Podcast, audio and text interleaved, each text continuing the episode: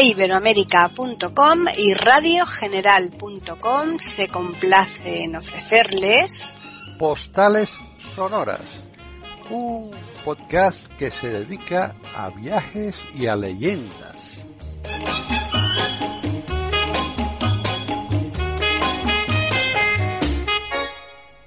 Bienvenidos otro día más a Postales Sonoras, Cultura y Leyendas, aquí en iberoamérica.com.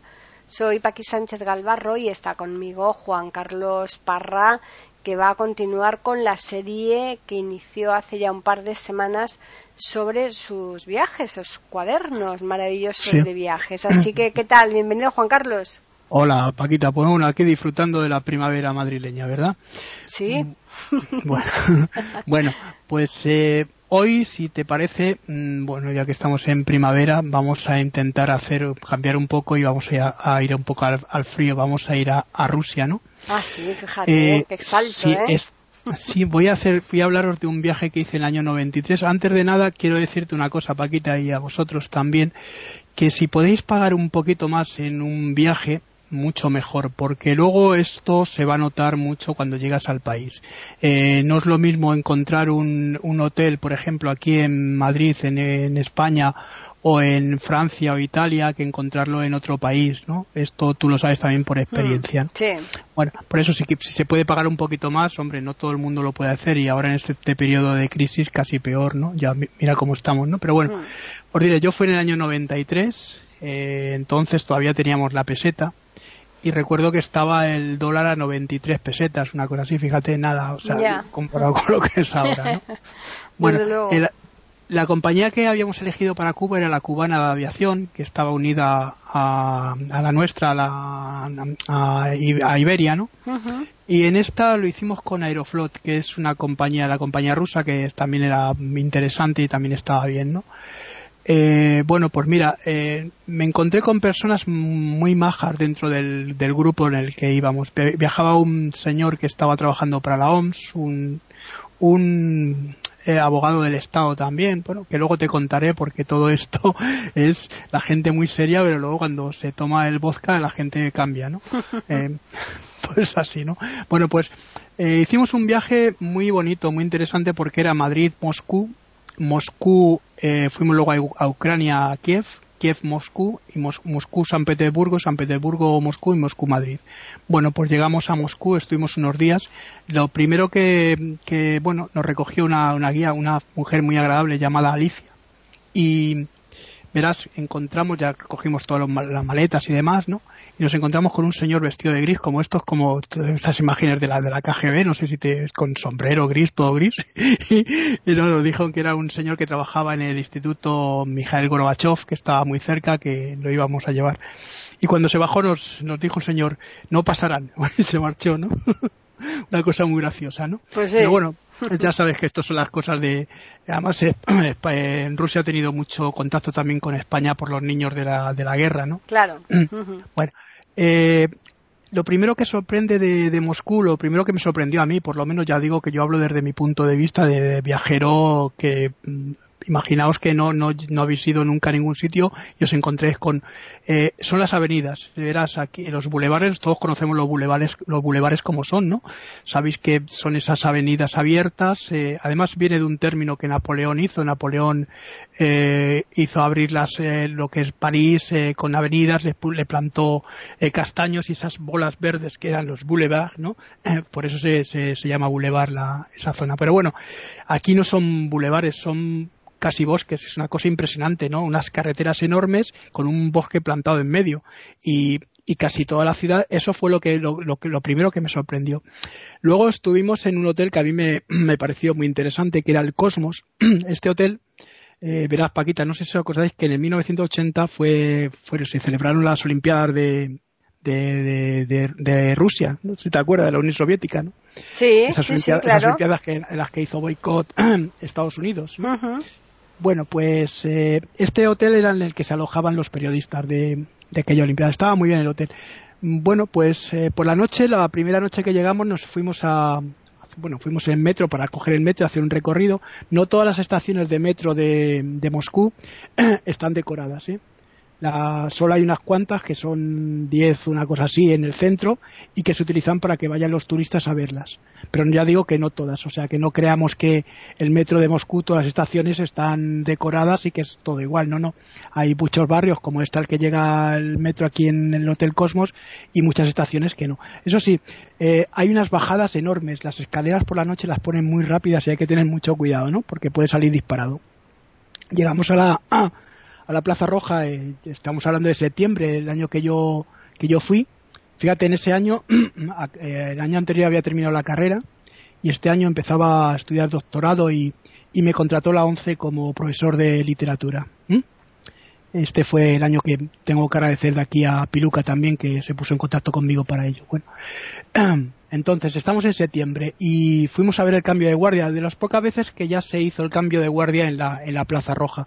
Bueno, por la noche la Plaza Roja es distinta a lo que es el día y además estaba cayendo agua-nieve. Yo no me había puesto las botas, llevaba el abrigo, eso sí, pero no había puesto botas ni nada y hacía un frío tremendo. Estaba grabando el cambio de guardia y caía agua-nieve sobre mi cara. Bueno, era una sensación, pues es una sensación rusa, ¿sabes?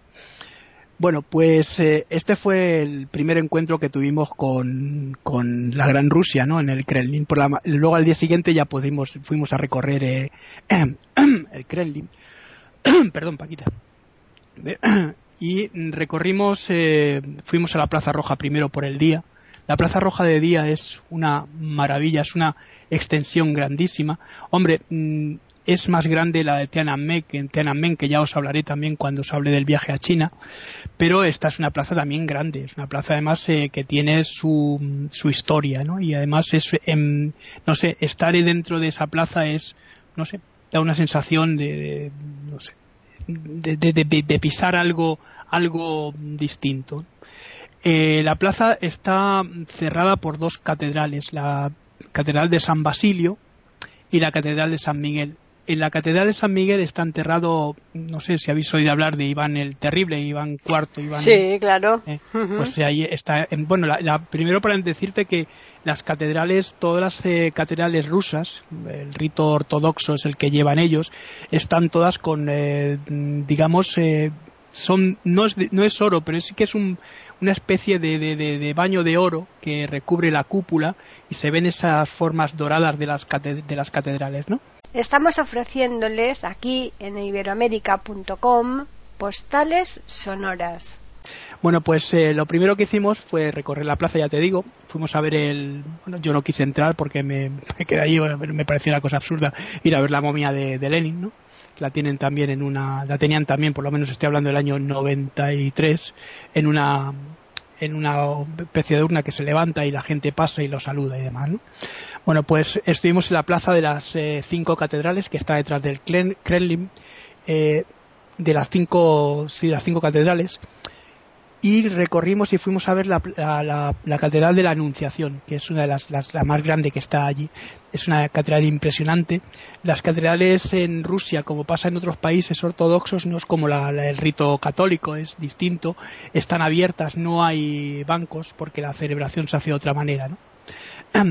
y en Rusia además están muy adornadas, muy es como un arte muy barroco, muy recargado de todo dorado, de rojo, ¿no? Es una cosa impresionante. Bueno, pues de ahí volvimos otra vez a recorrer la plaza. Todo lo contrario con el, tipo de economías de ellos, ¿no? De, digamos, de los comunistas, ¿no? Sí, sí, pero lo que pasa que, mira, el problema, la, la diferencia es que, a ver, te, te explico. Es verdad que eh, estamos hablando de, pero la riqueza que tenían los zares era impresionante. Y el pueblo también estaba muy mal en la época de los zares, Paquita. Quiero decir que pasaron de un régimen muy, muy, muy jorobado a un régimen que, bueno, al principio al pueblo le, le, le, vamos a ver, estaban, estaban bajo un régimen comunista, efectivamente, pero el pueblo se liberó un poco de lo que era la presión de los zares. Los zares también, por lo que nos contaron a nosotros, también, evidentemente, claro, desde siempre desde el punto de vista de, un ciudadano ruso, ¿no? Eh, también explotaban y esquilmaban a su pueblo, ¿no? Quiero decir que para esto hay que tener una, también una visión histórica. Después ya te digo que entramos en la Catedral de San Miguel para ver la tumba de Iván el, Iván el Terrible me puse a grabar, que sabes que no, se puede grabar dentro de las catedrales, ¿no? Intenté parar el, poner el dedo en el botoncito de rojo este que tiene las cámaras antiguas que había, ¿te acuerdas? Sí, para que no vieras que estaba grabando. Claro. Bueno, pues, nada, y me, vino un señor hablando en ruso, ah, digo, es que no te entiendo. Dice, bueno, pues si quieres te lo digo en español, que no puede grabar. Ah. Dice, Dice, pero dice, pero espera un momentito, mira, no te preocupes que yo te, te voy a hacer, uh, sigue grabando. Y me dijo, luego estuve hablando con él y me dijo que había sido, precisamente uno de estos niños de la guerra, un señor muy mayor, y que me dijo que a la gente mayor las tenían contratadas a mucha gente, ¿sabes? Porque cuando llegó la, la perestroika, mucha gente se quedó mm, sin dinero y sin nada, sobre todo la gente mayor, y estas personas, pues los, perdona, perdonadme porque tengo la garganta un poco. Sí, desde luego, tiene fatal Sí, a estas personas las, las contrataron para este tipo de servicios, de, estar en los museos y demás, ¿no? Y bueno, me pareció muy gracioso.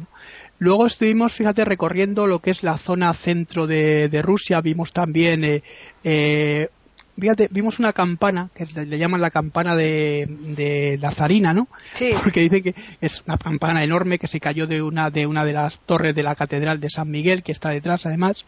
Y cuentan, la, la historia cuenta que es que esta campana, cuando ella subió a ver la, el campanario, tosió y se cayó, ya sabes, para, para demostrar la fuerza que tenía la zarina, ¿no? Ya.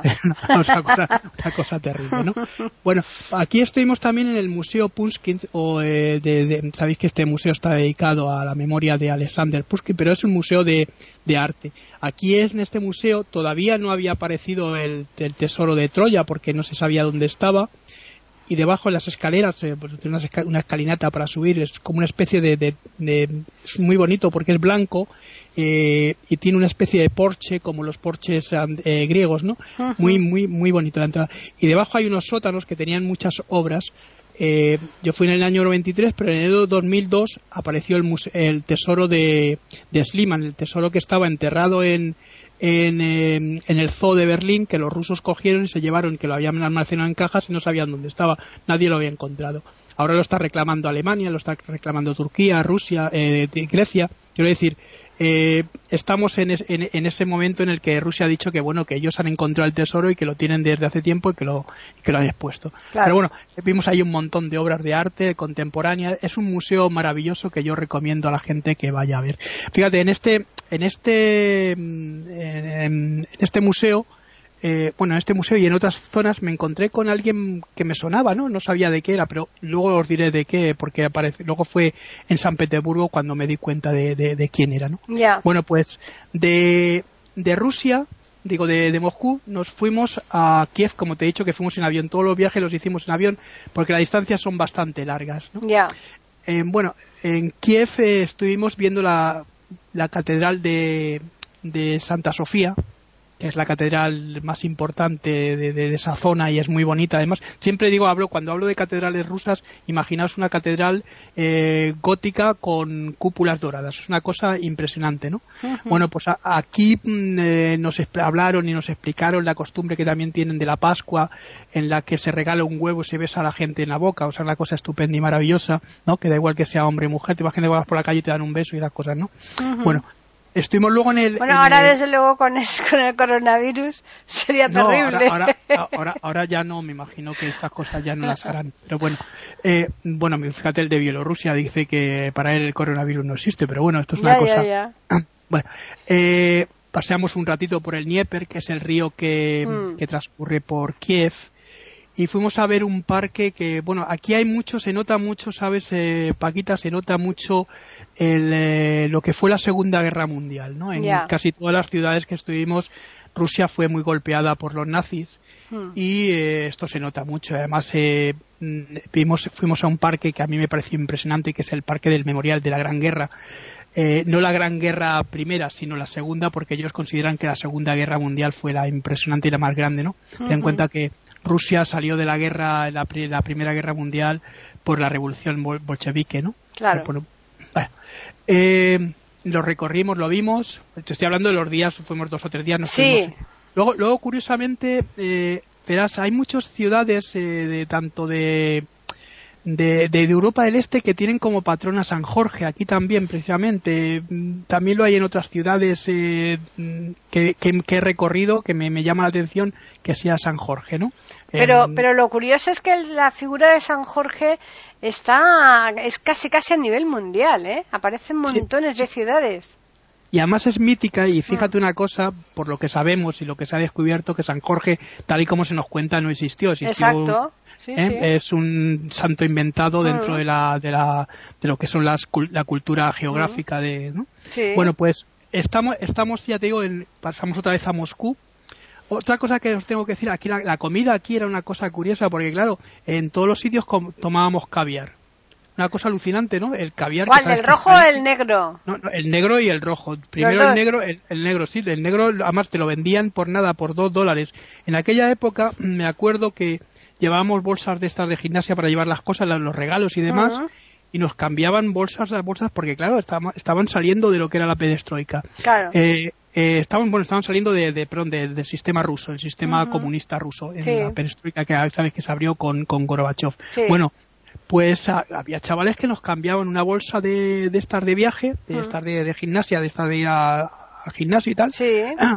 Pues nos daban a lo mejor cinco matruscas, que ahora os diré lo que son las matruscas, ¿no? Ah, nos daban las muñecas, te refieres, ¿no? Sí, las muñecas. dos, dos gorros, una balaraica, yo que sé, muchísimas de cosas. Muchas cosas por la bolsa, ¿no? La bolsa parecía una cosa maravillosa porque, claro, era un producto que ellos no tenían, ¿no? Claro. Bueno, nosotros eh, adquirimos dos, dos, dos gorros, eh, uno de, de mutón y, uno y el mío era de conejo, de piel de conejo, que de esos gorros grandotes que llevan orejeras que saltan arriba. Hombre, no veas tú que bien vienen para el invierno, Juan Carlos.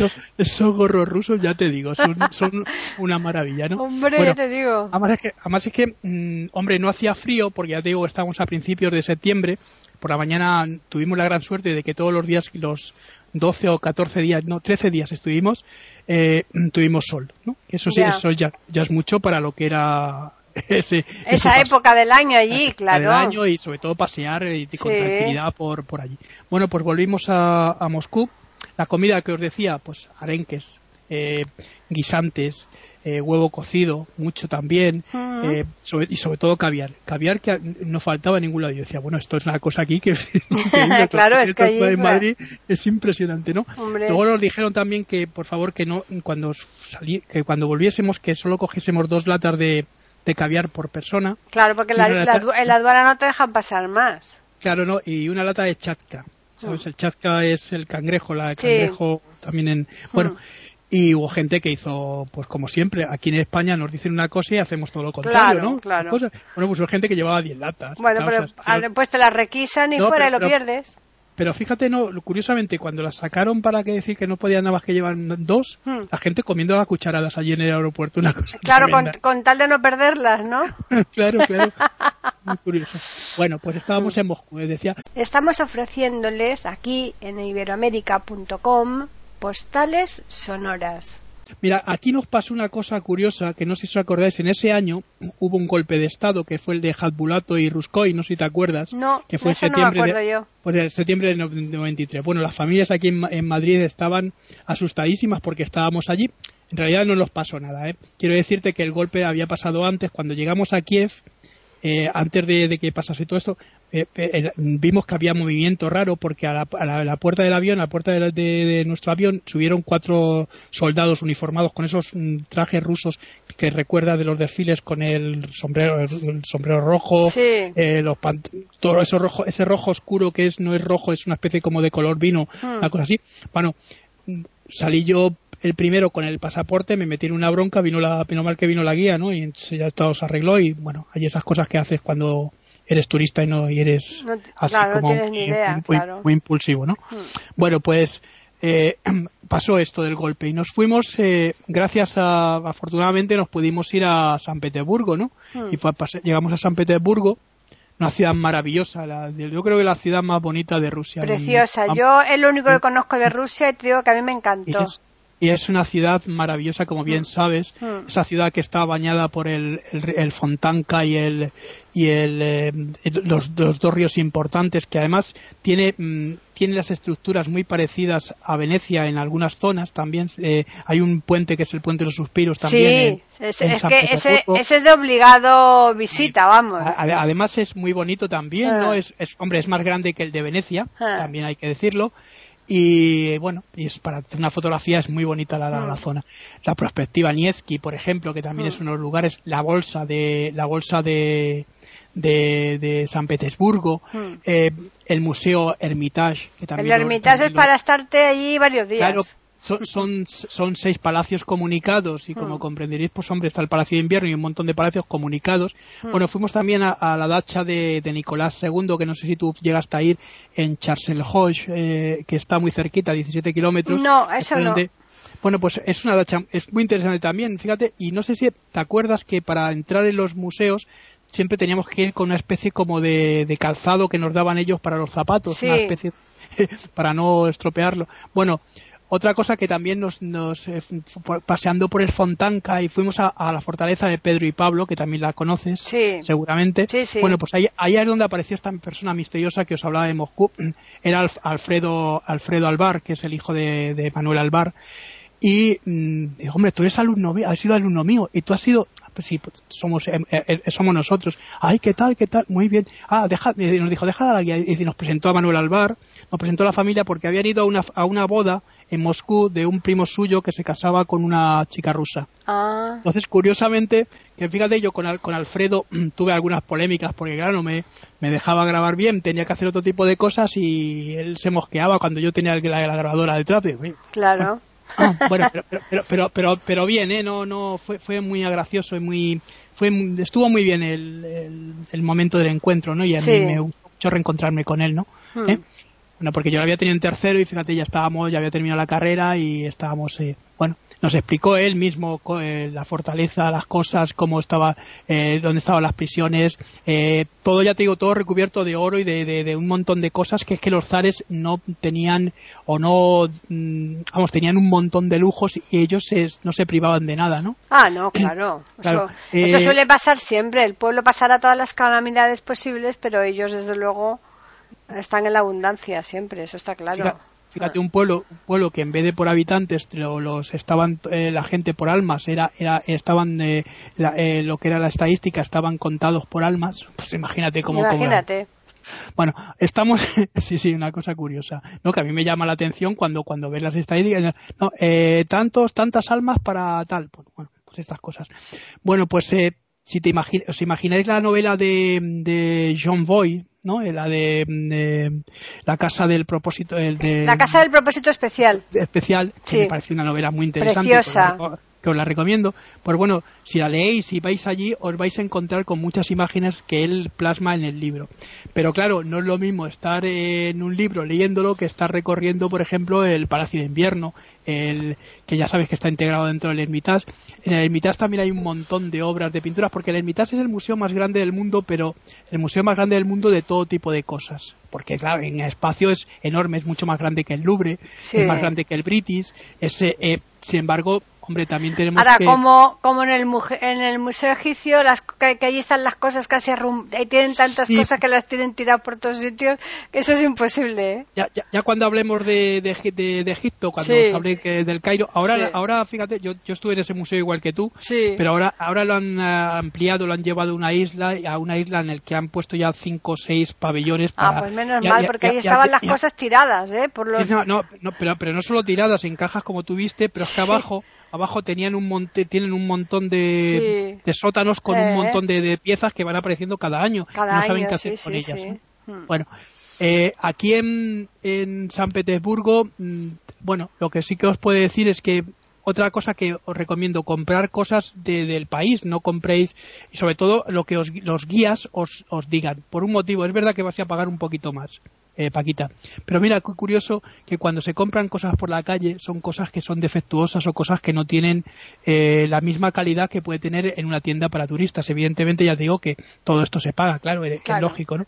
Bueno, pues compramos matriuscas eh, de esas pequeñitas para regalar. Son las muñecas que una, que se mete dentro de otra. Son, las que se meten una dentro de otra, que normalmente son, de, son son impares siempre. ¿eh? Sí, sí, sí, son de madera, las buenas son de madera. Yo, yo, nosotros compramos también una colección, fíjate, en cerca de la dacha de invierno compramos una, una colección eh, de, ya de pintadas en dorado, porque luego hay de muchas muchas cosas, ¿no? Hay de, de, de, ahora mismo ahora las están haciendo incluso hasta de, de, baloncestistas, de, jugadores de baloncesto de la NBA, de cosas, de equipos de la NBA, como son cinco, pues bueno, ¿no? Eh, en Turquía nosotros compramos unas para, para casa también de, bueno para, para, para de, jugadores de la NBA, ¿no? Bueno, por lo que decía, yo me compré unos matruscos en los que venían eh, Boris Yeltsin, Gorbachev, eh, Khrushchev, eh, creo que los cinco que venían Khrushchev, Stalin y Lenin, ¿no? Esos son los que venían dentro uno de otro. Y compramos también cosas para regalar. Un ajedrez también compramos también, de madera hecha. Pues sabes que el ajedrez es uno de los eh, deportes. Eh, Allí, fantástico, claro. A todo el mundo en las calles, ya viste, en los parques todos tienen tableros de ajedrez, mm. tienen mesas con tableros de ajedrez. Quiero decir que esto es una cultura que se ha hecho ya desde pequeñitos y para toda la gente que está que han tenido eh, figuras tremendas. Bueno, entre Gorbachev, Karpov, montones, muchísimas. gente, ¿no? Mm. Es, es, verdad. luego, además, te, puedo decirte que bueno, Rusia es un país, para mí fue desconocido encontrarme con... Hombre, la gente es más fría que en otros países y eso no sé si tú lo has notado también cuando llegaste allí, pero la gente es más fría. Pero vi un país muy bonito, muy interesante para recorrer y para visitar y que hay que quitarse el miedo este de decir, bueno, que voy a un país que no sé cómo va a estar. No, no, tiene una cultura tan grande, tan impresionante que hay que quitarse esa, mm, ese toque eh, bobo de decir, bueno, es que vamos a, no, vamos a un país, sí, ha sido un país comunista, ha tenido un pasado, como han tenido también pasados eh, de fascistas otros países, pero por eso no hay, no hay que dejar de visitarlo, ¿no?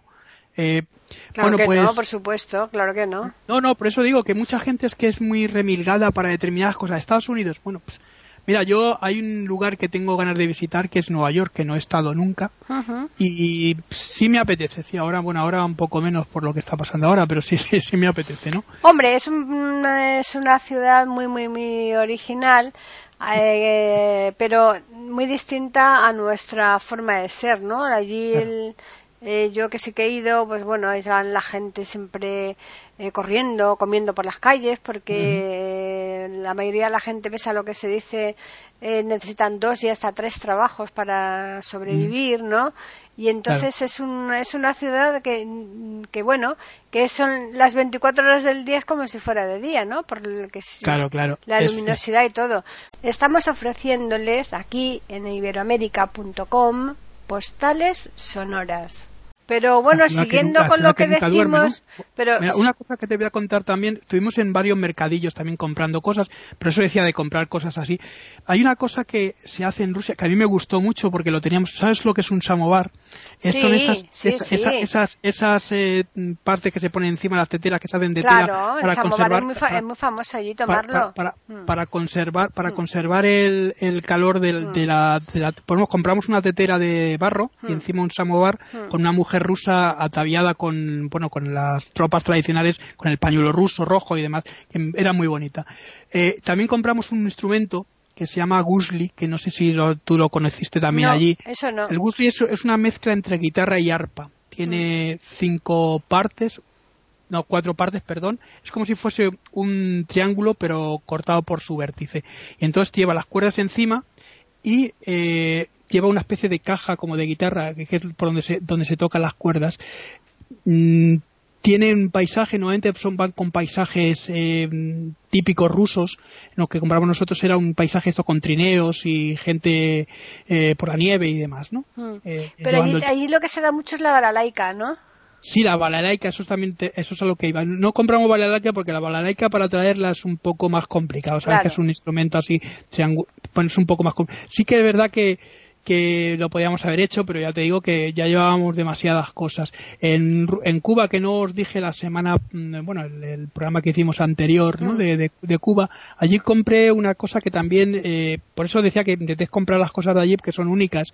Eh, compré un, una diosa Oshun, sabes que eh, ellos tienen un sincretismo entre lo que es la cultura africana que llevaron los africanos a Cuba mm. y la cultura cristiana, ¿no? Entonces, la, santería, ellos utilizan mucho la, santería. Es, es, que estuvimos en una, en una, una casa de un santero de, estos, de los abacúas, ¿no? Hmm. Y, y, compramos allí la, diosa Oshun, que es la diosa del amor, pero eh, curiosamente es también Nuestra Señora de, de la Caridad y del Cobre, luego está Yamayé, que es eh, también otra, otra, otra virgen, eh, no, eh, de la calidad del cobre, esta es la Nuestra Señora de la Merced, me parece, y Shango, que es la, eh, eh, Santa Bárbara, ¿no? Quiere decir que todas las representaciones africanas han tenido siempre una identificación con la cultura de los orishas, que es como se llama la cultura africana que llegó a, que llegó a América, ¿no? Hmm. No solo esto, hay una parte positiva que es esta que es blanca, pero luego también hay una parte más oscura que es el vudú, que también parte de aquí de, de esta, de esta Hmm. esta cultura de los orishas. Bueno, pues eh, ya digo que volvimos otra vez a Moscú y ya de Moscú mm, por la noche un avión cogimos un avión eh, tremendamente grande porque yo nunca había visto un avión con cinco servicios cinco cuartos de baño y era enorme y ya volvimos para Madrid. Pero no nos has contado nada del, del, metro de Moscú, que eso es muy ah, bueno, famoso, bueno, ¿verdad? bueno, bueno, bueno, bueno, bueno, que se me había olvidado, pero no. bueno, pues eh, sí, tu, eh, es, los días que estuvimos en Moscú estuvimos viendo estas estaciones, evidentemente, claro, fuimos a, a hacer el recorrido turístico. Había muchos grupos turísticos que lo estaban viendo. Bueno, las, las estaciones que vimos una, una de ellas tenía mm, figuras eh, doradas, como sabéis, estas cosas tan eh, barrocas que os he dicho que había en las mm. catedrales. Tenía las figuras, había muchas figuras también dedicadas al, régimen comunista. Lenin estaba en muchas partes. Eh, y después también tenían vidrieras, como las catedrales, pero colocadas en, en lugares estratégicos donde la luz reflejaba y era muy bonito verlo. Las cúpulas de las estaciones eran pues vamos, no eran las eh, típicas estaciones que tenemos aquí en Madrid, no, no, eran cúpulas con eh, arañas colgando del techo, eh, no sé, una, una, era como entrar en una especie de palacio con un tren que pasaba y te llevaba, ¿no? Una cosa, una cosa maravillosa. No, es que yo que he viajado mucho y tú también, eh, como el metro de Moscú, vamos, yo el metro, yo a Moscú no he ido, ¿no? Pero por lo que cuentan y por lo que he visto en fotos, ¿no? Pero, pero eh, es, eh, es, estas estaciones solo Paquita, ¿eh? Ya. Quiero decir que no es todo el metro como Bueno, ya, ya, ya, ya, ya, pero que te quiero decir que que solamente que aunque se hayan gastado el dinero en hacerlo en esto, eh, ya es bastante importante porque yo sí claro claro que sí claro que además es que sabes una de las cosas que a mí me, me impresiona es que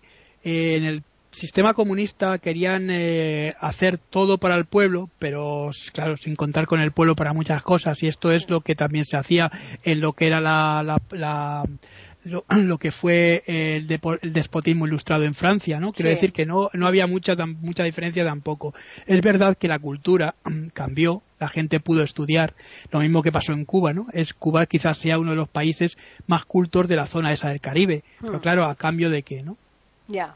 Esto es la, cosa, ¿no? Pues bueno, eh, y nada, ya digo que se me olvida alguna cosa, la iremos contando otro sí, día. Sí, exactamente. Aquí los cuadernos de viajes, de, los viajes de Juan Carlos, pues eh, van a continuar, con lo cual, si tiene que en otro viaje, aunque esté en otro sitio, mm, decir algo sobre un viaje anterior, porque aquí no hay ningún problema.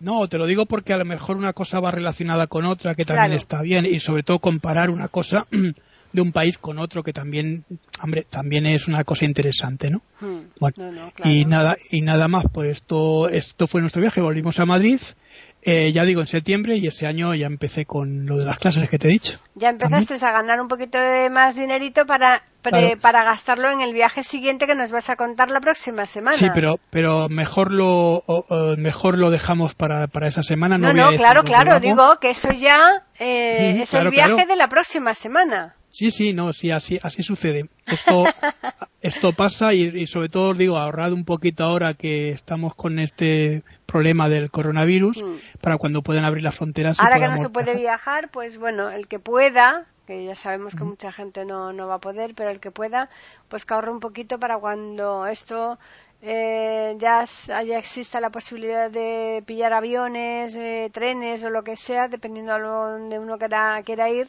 pues que y sobre todo, sobre todo Paquita, nuevas, ¿no?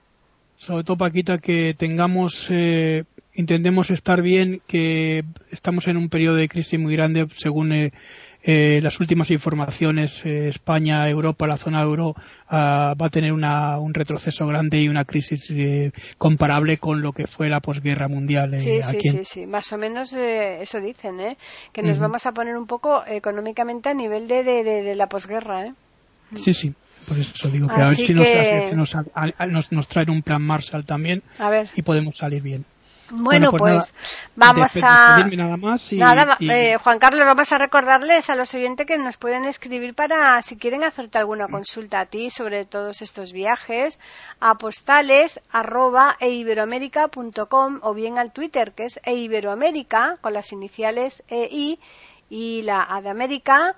Y bueno, la semana próxima, concretamente el jueves, estaremos aquí puntuales como siempre porque Juan Carlos eh, Parra nos va a traer otro de sus viajes dentro de los cuadernos que él nos está aquí eh, describiendo, fenomenal, pues mm, veremos en cuál se detiene.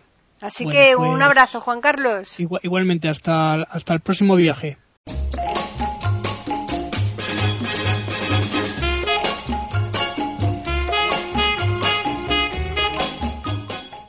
Acaban de escuchar un nuevo episodio de Postales Sonoras, ese podcast que cada semana emitimos con mucho gusto en iberoamerica.com y radiogeneral.com.